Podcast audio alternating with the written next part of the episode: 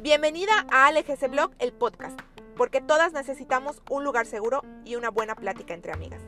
Aquí no solo vamos a platicar de cómo vernos mejor, sino de cómo sentirnos mejor, abrazando cada uno de nuestros momentos de vida para sacarles el mejor provecho. Un podcast creado por y para mujeres, pero que no pueden dejar de escuchar los hombres. Hola, ¿cómo están? Bienvenidos a otro episodio más del podcast. Bienvenidos al episodio número 8. Estoy muy contenta porque ya llegamos a más de mil reproducciones en el podcast y eso de verdad que para mí es muchísimo. El que hayan escuchado, bueno, más bien que hayan reproducido mil veces diferentes capítulos y que haya llegado a muchos oídos, la verdad es que a mí me hace muy feliz. Espero que estos días la hayan pasado muy bien, que, que la vida les haya dado muchas bendiciones. Y pues hoy, como pueden ver en el título del podcast, más bien del episodio del podcast, vamos a hablar de la doble moral en las redes sociales. Chan, chan, chan. Este es un tema muy delicado y antes de empezar con, bueno, más bien exponiendo mi punto de vista, yo quiero yo quiero dejarles en claro que aquí no es un episodio para criticar gente en específico, eh, no es un episodio para hablar de, no sé, de una persona en especial, ni indicar lo que está bien y lo que está mal, sino de exponer algunas realidades que muchas veces no queremos ver. No sé, creo que es la forma más orgánica de decirlo, el, exponer esas verdades que hacen que nos perdamos en las redes sociales y perdamos el piso. Y no estoy hablando de las personas que trabajan en las redes sociales específicamente, sino de todos los que manejamos las redes. Porque ahorita las redes es un medio y un fin. No solamente es el medio de comunicación, sino el fin es ser alguien en redes sociales. Entonces quiero tocar el tema de la doble moral porque es algo que a mí me da vueltas en la cabeza y que de verdad digo, ay, no sé, ¿cómo puede ser? ¿Cómo puede ser que haya tanta gente doble moral en las redes sociales? La verdad es que ayer tuve una plática muy interesante con unas personas que trabajan en los medios de comunicación, específicamente en radio, y estábamos platicando sobre esto precisamente, sobre cómo las redes sociales absorben a la gente y muchas veces hacen que cambie su forma de ser. Vamos a hablar primero de cómo una persona en las redes sociales puede, ah, y, esto vamos a hacerle un challenge, ¿eh? cómanse, no sé, una pandita, un emanem o lo que quieran cada vez que yo diga redes sociales en este episodio. Este, vamos a hablar de las, de las personas, perdón, de las personas normales, entre comillas, digamos, em, las personas que no trabajan en redes sociales, cómo pueden llevar una doble vida y aparentar algo que no son o que no tienen en redes sociales para hacerse sentir mejor ellas mismas. O sea, algo que pasa en las redes es que tú puedes crear tu propia historia, puedes crear tu propio ser y puedes vivir esa fantasía perfectamente, ¿ok? Perfectamente. Hasta que algo o alguien sepa la verdad. Vamos a hablar de las familias que, o por ejemplo, las parejas. Las parejas que en redes sociales se dicen que se aman, se adoran, que son lo mejor de su vida, que no pueden vivir el uno sin el otro, pero en realidad los que están a su alrededor se dan cuenta de que viven en pleito, que no se pueden ni ver, que a lo mejor el, el hombre le pone el cuerno a la mujer o la mujer le pone el cuerno al hombre. Bueno, en fin, infinidad de situaciones he visto en esa forma. Y esa doble moral lo único que nos hace es no, no tener una congruencia entre lo que decimos, lo que hacemos y lo que pensamos. Fácil, sencillo y así. ¿Ok? Entonces, en las redes sociales puedes crearte una fantasía y el vivir en una fantasía, de verdad, es lo peor que puede hacer el ser humano. El no vivir en la realidad, en el aquí y el ahora, en lo que tengo, en lo que soy, es lo peor que puede hacer el ser humano, porque se pierde a sí mismo. Y a este punto seguimos hablando únicamente de las personas, entre comillas, comunes o que no trabajan o no tienen una función en las redes sociales. Ya vamos a pasar después a hablar de esas personas, incluyéndome a mí. Pero vamos a poner otro ejemplo. Por ejemplo, las mamás, que yo veo infinidad de esas en mis redes sociales. Y conozco algunas y digo, o sea, yo sé que no es así tu realidad. Las mamás que publican que aman, adoran a sus bendiciones, que son lo mejor que les ha pasado en la vida, que darían la vida por ellos y, todo lo demás, pero sabes la realidad que son unas personas irresponsables. Y hablo de mamás porque, porque es lo que más, más me llega visualmente, ¿no? Pero también hay los papás, ¿no? Que son súper irresponsables, pero el único día que pasan con el hijo lo publican en el Facebook y wow, ya son el mejor papá del mundo. O sea, de todo hay en esta viña del Señor. Y la verdad es que es un poco fastidioso, hasta cierto punto tedioso, ver toda esta falsedad en las redes sociales. Ay, esa palabra de falsedad es un poco complicada y en este tema hay una línea muy delgada entre la realidad y lo virtual. Hay una línea muy delgada entre la persona, entre la persona real y la persona que quiero ser. Y la verdad es que es muy importante este tema porque estamos creciendo pequeños, o sea, pequeños seres humanos, pequeños niños, que posteriormente, si ahorita ya viven inmersos en una sociedad donde el, Internet es una base para ellos, es, es algo principal, primordial para ellos, después, ¿qué vamos a crear? O sea, ¿qué tipo de adultos vamos a tener cuando esas redes sociales ahora sí abarquen toda la fantasía del ser? Cuando ya no haya ni un rasgo de realidad en las redes sociales.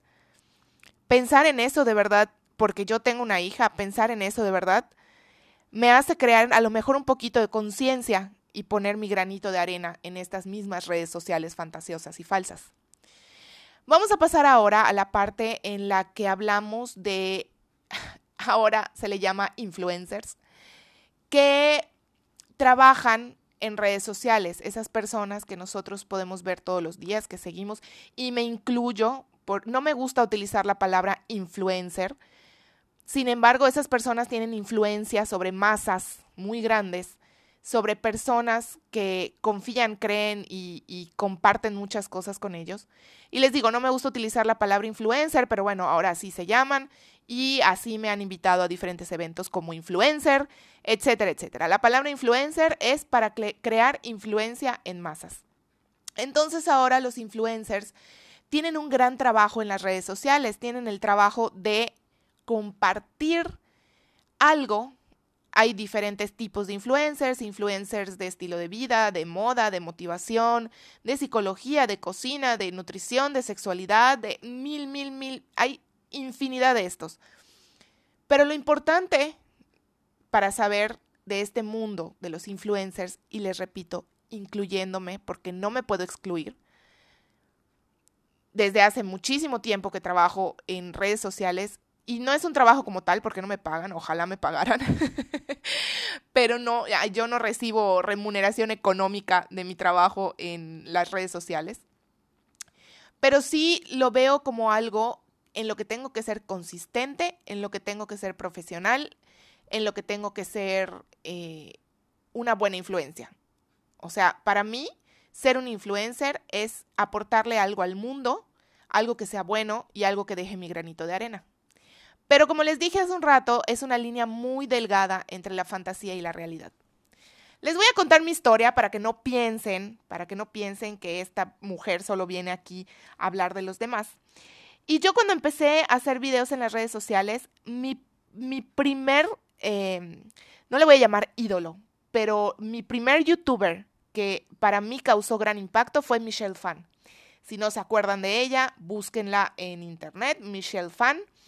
Y para mí fue así como, wow, o sea, la vi y dije, yo quiero hacer lo que esa niña hace.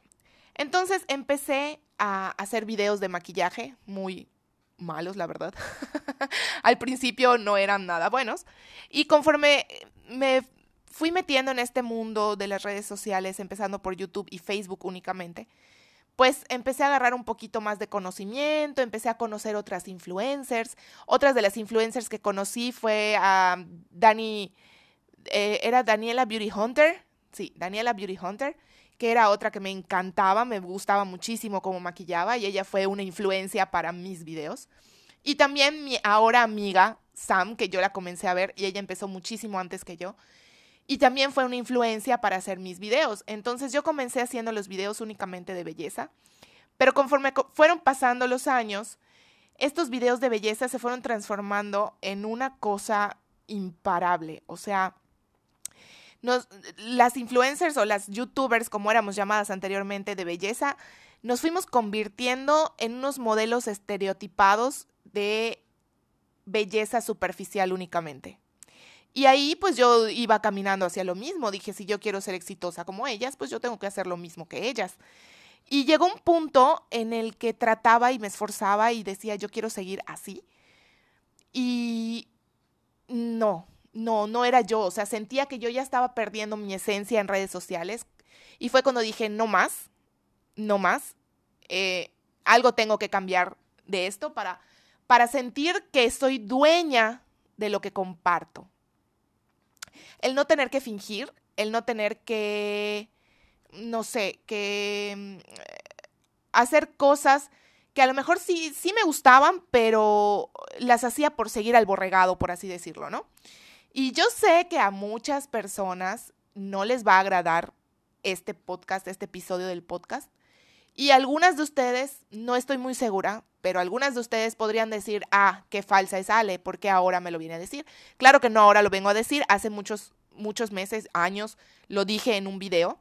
Y pues bueno, entonces la cosa se fue transformando porque ya era tedioso, era cansado ver cuánta falsedad había en las redes sociales. Y este es un tema que yo platico mucho con mi amiga Sam y voy a obviar sus comentarios porque obviamente no la voy a balconear, pero es un tema muy delicado que en este momento la verdad es que a nosotras nos preocupa un poco, y bueno, voy a dejar de hablar de nosotras y voy a hablar de mí. Me preocupa un poco porque mi hija va a crecer viendo estas mismas redes sociales, o sea, no se lo voy a poder prohibir, no se lo voy a poder prohibir. Lo que sí puedo hacer es crear un poco de conciencia. Entonces, detrás de toda esa falsedad que se puede encontrar en las redes sociales, hay muy poquitas, muy poquitas personas que de verdad muestran lo que son, que de verdad muestran la realidad. Hay muy, pocas cuentas que ahora eh, no se dedican únicamente a tomar fotos perfectas para que visualmente su Instagram sea perfecto, no se dedican únicamente a viajar y a mostrar la perfección de la vida de las influencers, ¿no? Sino que también se dedican a mostrar la realidad, que son personas que tienen defectos, que son personas que tienen vicios tal vez, que son personas que tienen problemas familiares, económicos, laborales, eh, no sé, emocionales. Hay pocas personas que de verdad se abren tanto en redes sociales. Que ese es otro tema un poco delicado porque llega el punto en el que como influencer te exigen perder tu privacidad. Y hay cosas que definitivamente no puedes compartir porque te tienes que seguir guardando tú misma para seguir siendo tú. Bueno, pero ¿por qué creo que a lo mejor hacer un poquito de conciencia personal, obviamente, sobre esta dicotomía que podemos encontrar en las redes sociales es tan importante? Porque hay mucha gente que sigue a estos influencers que sin duda alguna se vuelven parte importante de su vida y yo algo de lo que estoy muy agradecida es de toda la gente que se ha vuelto eh, o, más bien que me ha hecho parte de su familia, que me lo han comentado y que me han hecho parte de, de su día a día. Justamente por ellos trato de ser lo más honesta posible. Si tengo algún vicio como el fumar, que ustedes saben que a, veces batallo contra ese, ese mal vicio, es como, no sé, como, como muchas bloggers, por ejemplo, han comentado que son bulímicas o que fueron bulímicas o anoréxicas. El, el ser lo más real posible hace que conectes con más gente.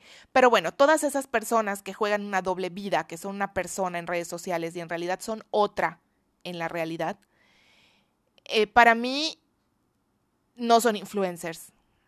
Simplemente son una venta, son mercadotecnia. ¿Por qué? Porque no crean una influencia positiva en los demás, porque no aportan algo positivo a los demás, porque en cualquier momento se cae el teatro y las personas que basan muchas cosas como, no sé, como autoestima, como emocionalmente o psicológicamente se apoyan en ellos, pueden sufrir una caída.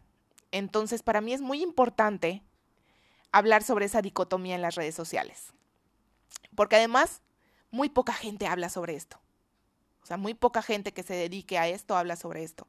Y repito, no soy el pan de Dios, ni soy la Madre Teresa de Calcuta, ni estoy tirando la primera piedra, pero sí creo que es importante hablar sobre este tema y hacer conciencia a todas nosotras o todos nosotros que están escuchando este programa, iba yo a decir, ya me siento en programa de radio, este podcast, porque es para hacernos responsables de nuestra propia realidad o de la realidad de nuestros hijos que muchas veces se pierde con la fantasía de los influencers. Qué bien me salió la explicación. Entonces, para mí eso es muy importante. Justamente hoy, que fue porque me sentí más inspirada, estaba viendo el video de una influencer de alimentación, vamos a ponerlo así, no voy a decir nombres, en el que ella promueve el veganismo y casualmente casualmente es captada por una de sus amigas comiendo pescado. Entonces, todo, todo por lo que había trabajado se le va al suelo. Eh, saca un video en el que da una explicación y con justa razón todos sus seguidores están muy enojados. ¿Por qué digo con justa razón? En el video ella expone las cuestiones o las situaciones del por qué ella consume eh, ahora producto animal. Pero el, el hecho de por qué estoy de acuerdo en el enojo de los seguidores es que no fue completamente honesta. Ella, ella dice que su salud estaba en riesgo y que necesitaba consumir proteína animal. Yo estoy muy de acuerdo con eso. Esas cosas pueden pasar. Cada cuerpo es diferente. Y en lo que no estoy de acuerdo es en la mentira. La mentira hacia las personas que confían en ti sobre todo cuando recibes dinero sobre el tema que manejas o vendiéndole cosas a las personas que te siguen.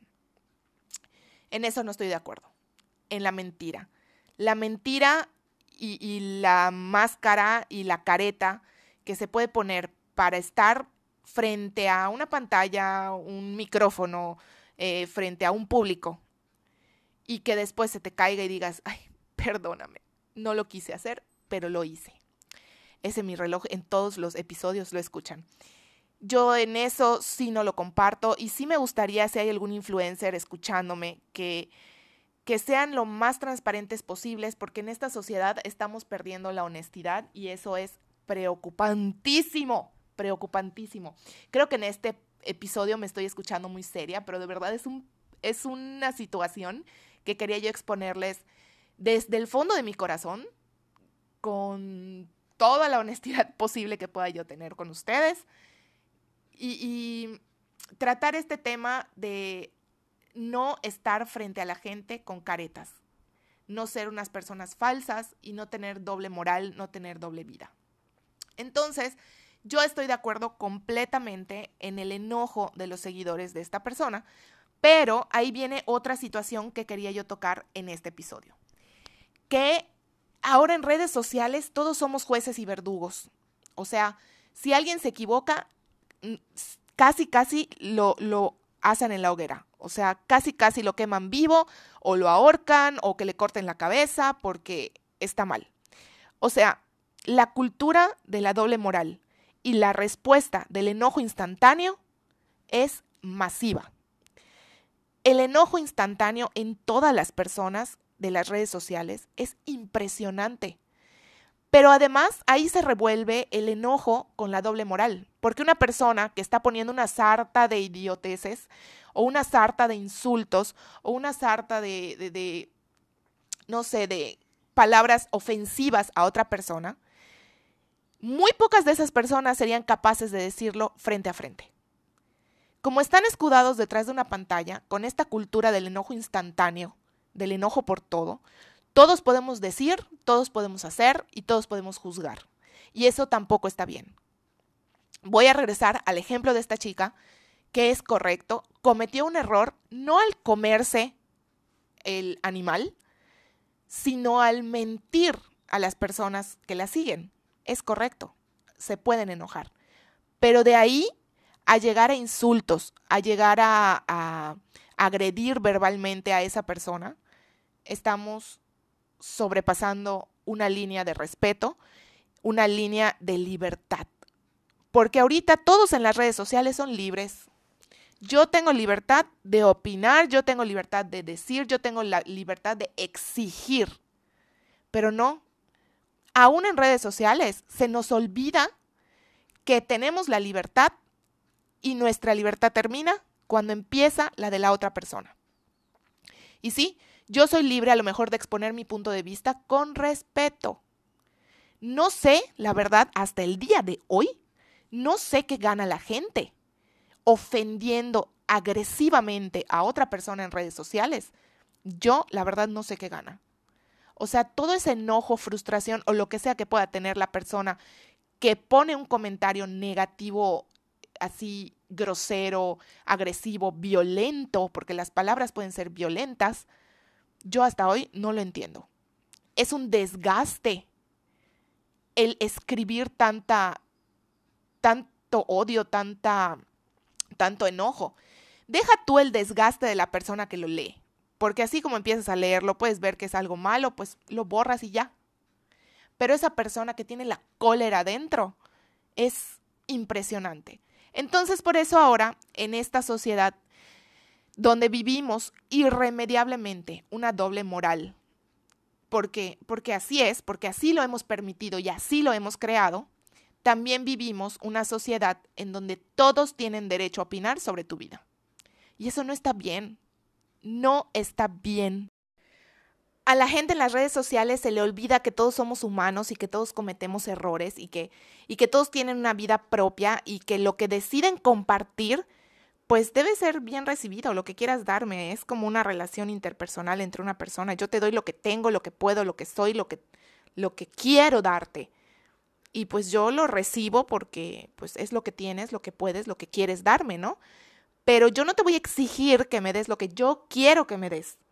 Entonces, esta vida eh, creada, este, este mundo creado ahora en las redes sociales, a mí me sorprende mucho porque porque digo, ¿a dónde vamos a parar? O sea, ahorita ya todos dan su opinión de una historia, de algo, sin saber el contexto, sin saber ni conocer a las personas. O sea, ahorita de verdad eso de jueces y verdugos es muy real y yo solo les quiero hacer esa pregunta. ¿A dónde vamos a parar? ¿Por qué le exigimos a alguien que nos dé algo? Pregúntate por qué, si tú eres de los que dejan malos comentarios, pregúntate por qué lo haces. ¿Tanto te afecta en la vida? ¿Tanto te afecta ver que esa persona, no sé, se compró un par de zapatos que a ti no te gustan? ¿Tanto te afecta ver que una persona está viajando cuando tú no puedes? Y entonces asumes que, no sé, a lo mejor que robó dinero o que no sé, o que es una mantenida, o no lo sé, de verdad, es que no lo sé. Ahorita hay tantas variedades en las redes sociales, pero yo te voy a preguntar de verdad, ¿cuánto permites que las redes sociales interfieran en tu vida? Es todo. Creo que con eso voy a terminar porque expuse mi punto, creo que quedó un poco claro. Y les repito, no es juzgar a una persona en particular porque conozco a muchas bloggers en persona y en redes sociales y yo sé que en redes sociales no son igual que como son en, persona. Este, incluso a mí, incluso a mí, si me conoces en un día bueno, pues a lo mejor sí soy muy parecida como me ves en redes sociales. Pero si me conoces en un día malo, en el que me siento mal, en el que a lo mejor estoy muy molesta, en el que a lo mejor no sé controlar mis emociones, pues no se va a parecer mucho a lo que te comparto en redes sociales, porque yo trato de compartirte algo que sea positivo para ti. Ya después, si estoy muy encabronada, después te cuento qué me pasó o cómo lo manejé, pero en ese momento a lo mejor no te lo voy a compartir. De hecho, me pasó hace, creo que el año pasado, sí, fue antes de, fue en noviembre más o menos, que tuve una crisis de ansiedad muy loca y ustedes saben, las que me siguen en mis redes sociales, ustedes saben que eh, yo tengo ansiedad de vez en cuando. Ajá, ven, ya aprendí, no soy una persona ansiosa, tengo ansiedad de vez en cuando.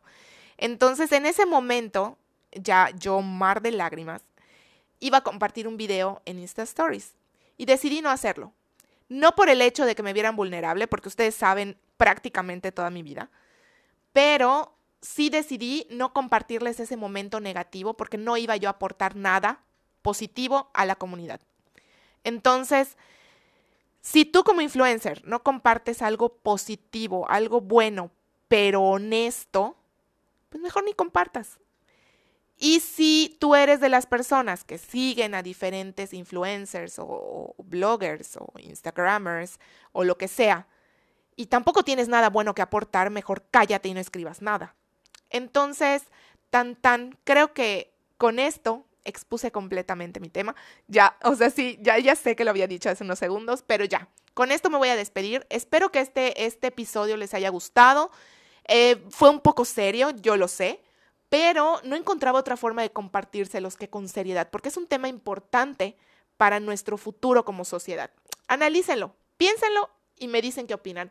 Mándenme sus mensajes directos a mi Instagram o mi Facebook, cualquiera de los dos, ese Blog. Y pues ahí nos vemos para chismear y nos escuchamos hasta el siguiente lunes. Bye.